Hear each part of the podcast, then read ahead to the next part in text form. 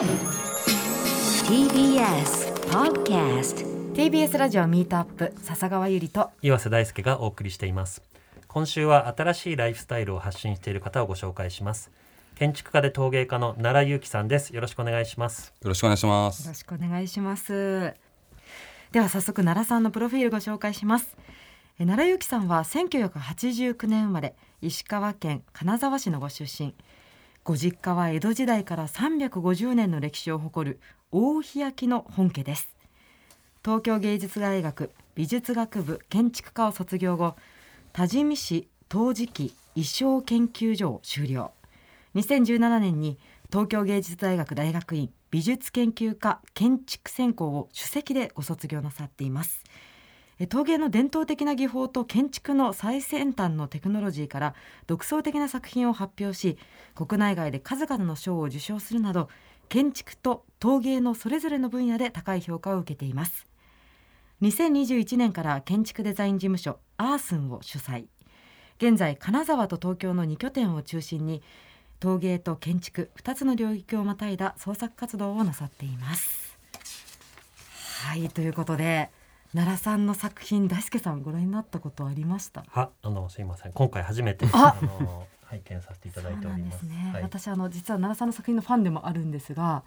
ちょっとこれあのリスナーの皆さんにぜひあの、ね、後ほど検索とかもしていただけたら楽しんでいただけると思うんですが、ちょっと最初はねぜひ言葉で伝えたいなと思うんですけれども、はい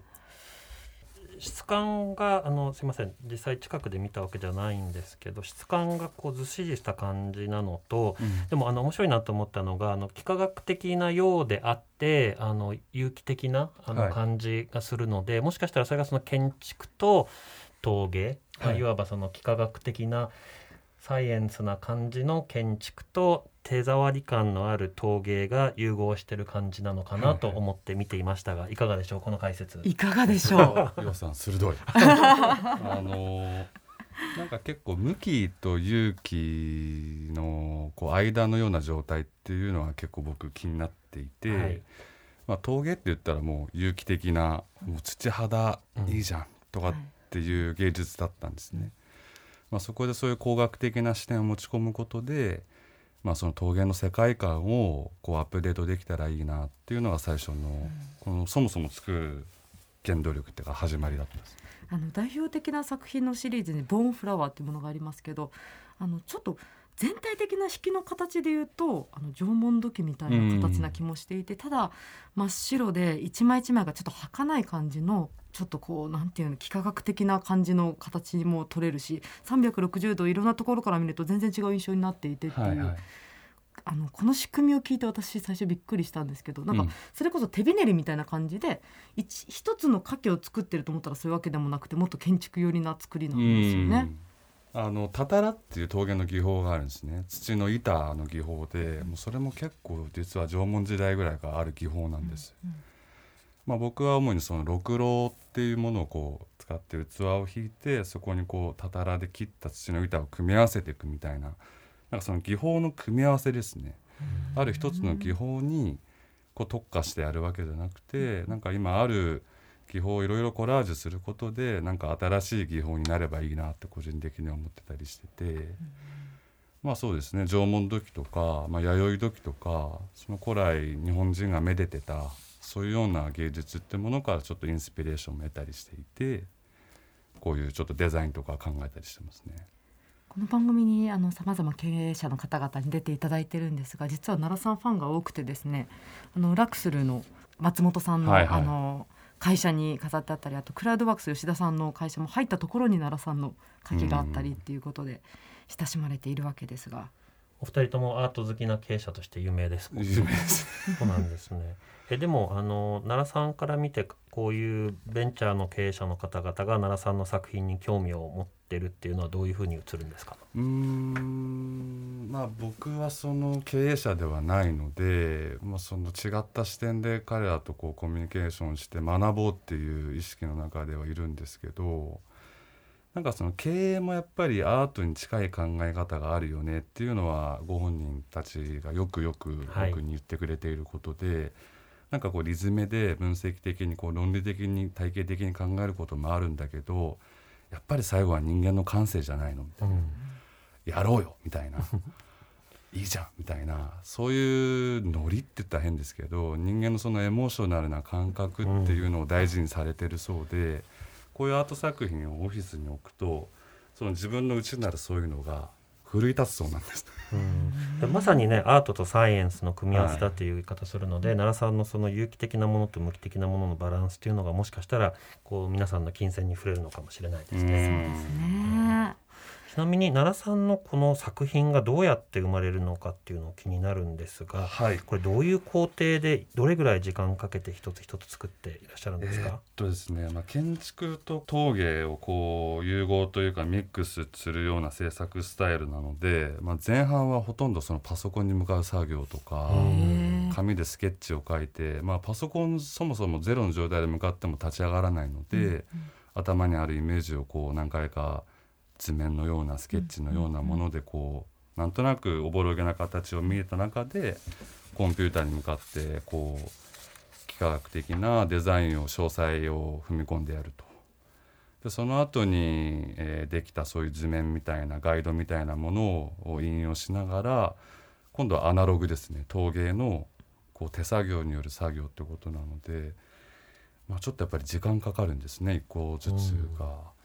まあ、大体そうですね1個作るのに1ヶ月か1ヶ月半ぐらいかなと思うんですけど、まあ、形状は形状なので例えばある1枚がポトンって折れちゃったりとか曲がっちゃったりするとやっぱりそこだけ目立つしあどうしようかなと思ったりとか。なんかあのその有機的なものと無機的なものを組み合わせるって皆さんいろんな形でチャレンジしてると思うんですけど、この奈良さんのスタイルが普通捉られるのの逆のような気がして、はい、つまり滑らかなものを、はい、その手触り感みたいなものをコンピューター上で表現するとか、はい、みたいなものってある気がするんですけど、はいはいはい、コンピューター上で描いたものを今度手で作るっていうのが、うん、もしかしたらそれは一見非効率からだからかもしれないんですけど。えー通常取られるその2つの融合とねじれてるような感じがしてそれが新しい感覚受け受けと受け手としてもあの見たことない新しい作品になるのかなっていうのを今確かに逆行してますね。ですよね。うんなんか本当は本来なら逆なんでしょうね。だから時間かかるんですか、ね、でも確かにその逆の作り方だからなんか今まで見たことがなくて新しいものを見てるんだが有機的な側面もあるからすごく親しみがあるっていうのは不思議な気持ちになりますよね。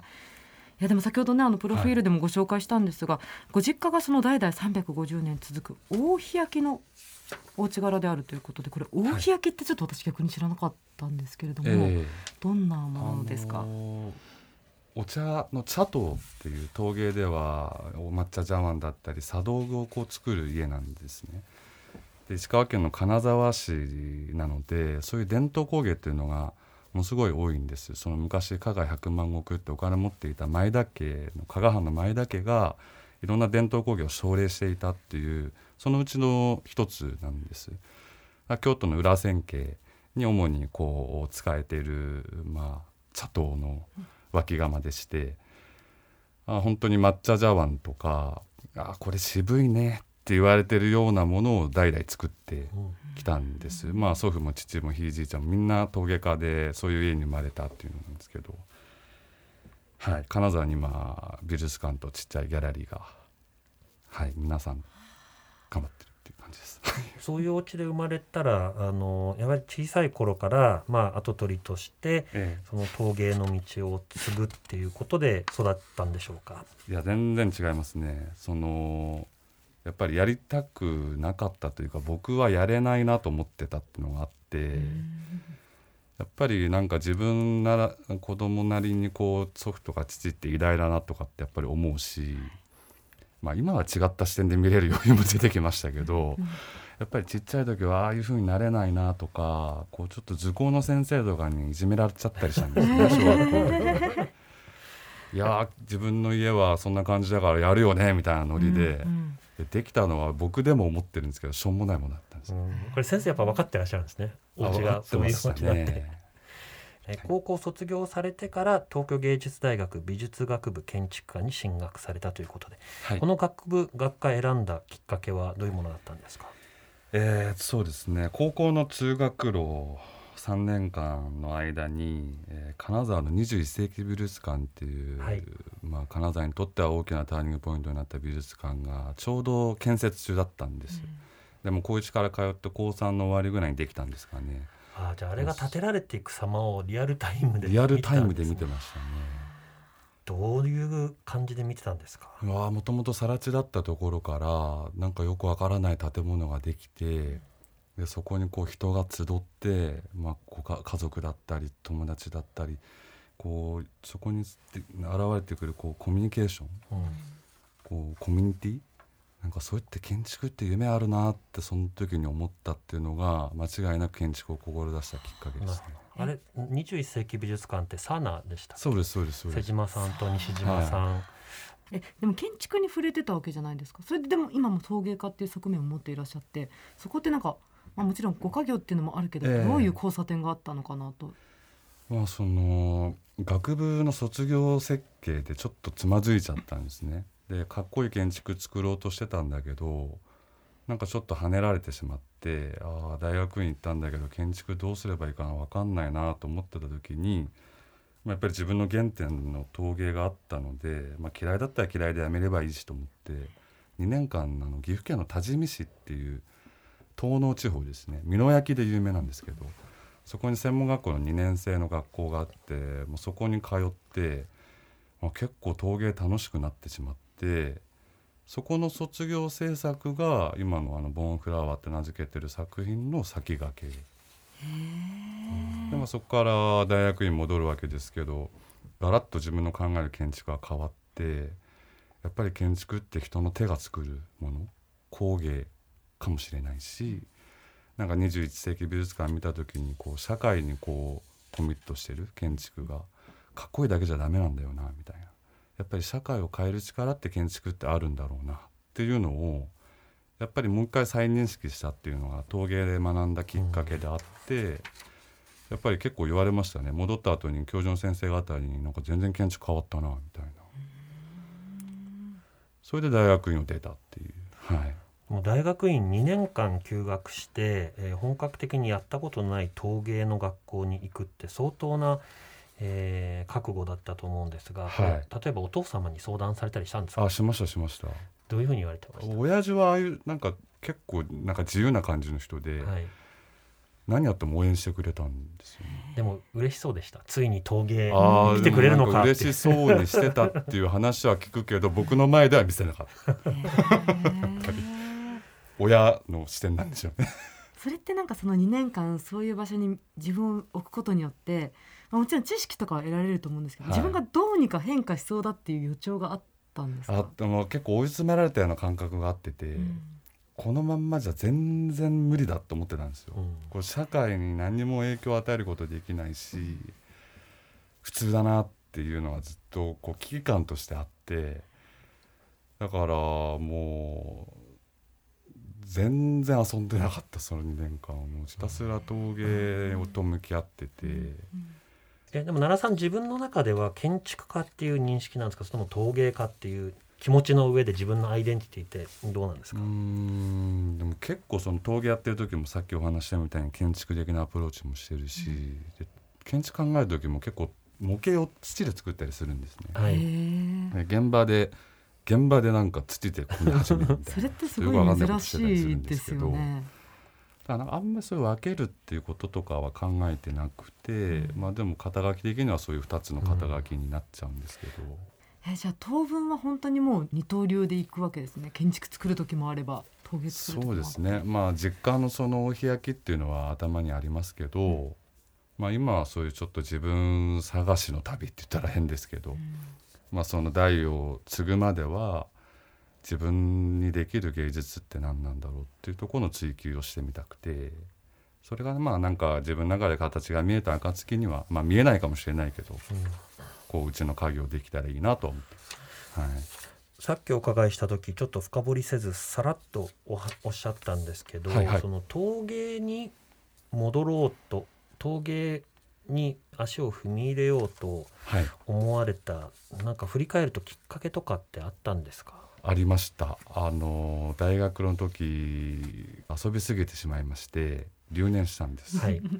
で父から金沢に戻ってこいと。東京にいたらお前遊ぶから。金沢に戻ったんですね。ではい。1年間何もやることがなくて、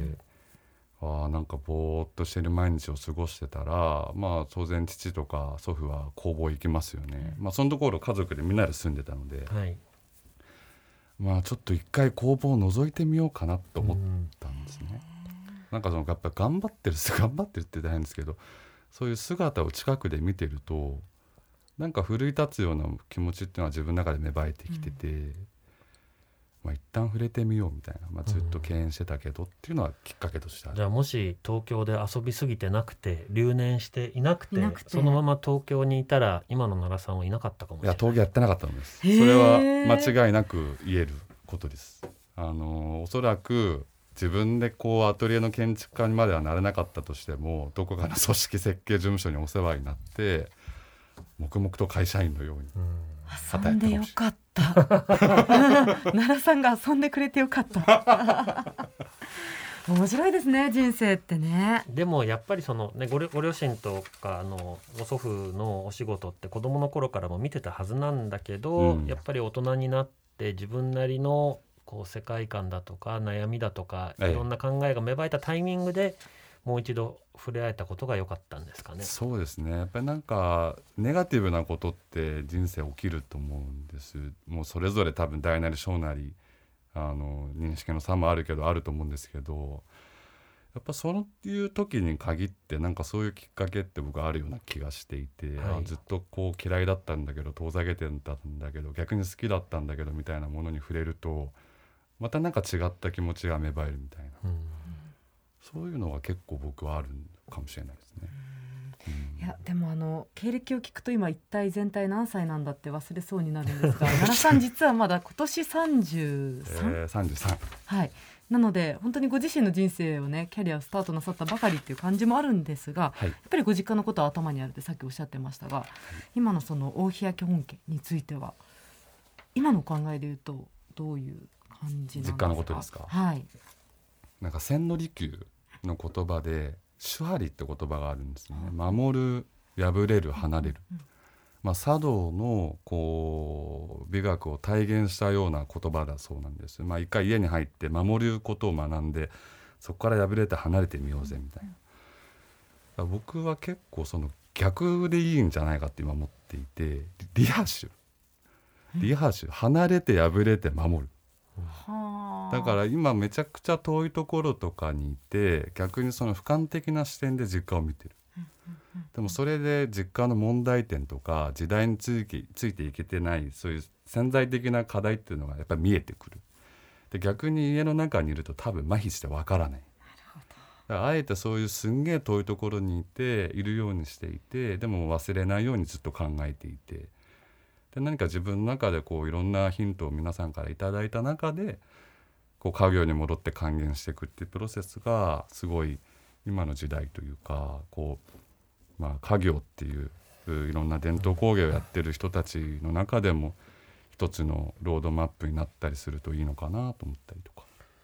うんあのささっき僕があの普通の、え2つのものを混ぜるときに、ええその伝統とテクノロジーの混ぜ方が普通と逆だっていうことを申し上げたんですけど、理由が分かって、ええ。えっと普段あのもし家業に没頭されていたとしたら、ええ。それを新しくしようとして外から先端のテクノロジーを入れると思うんですね。はいはいはい。奈良さん離れたところにいたから、い。その建築っていう部分でテクノロジーにすごく触れてこれを一歩進めるために家業の陶芸を持ってきて それが結果的に陶芸をアップデートさせるっていうことの意味合いにもなったっていうことで、うん。皆さんが離れてたからその違うアプローチであの伝統工芸のはい。陶芸に新しい光を当ててるんじゃないかなっていうふうに伺おっててっしゃる通思いましたりかもし。れないですね。やっぱなんかちょっと余白があったからできたことなのかもしれないと思って、あえてこうどっぷり使わない状態で始めたんで、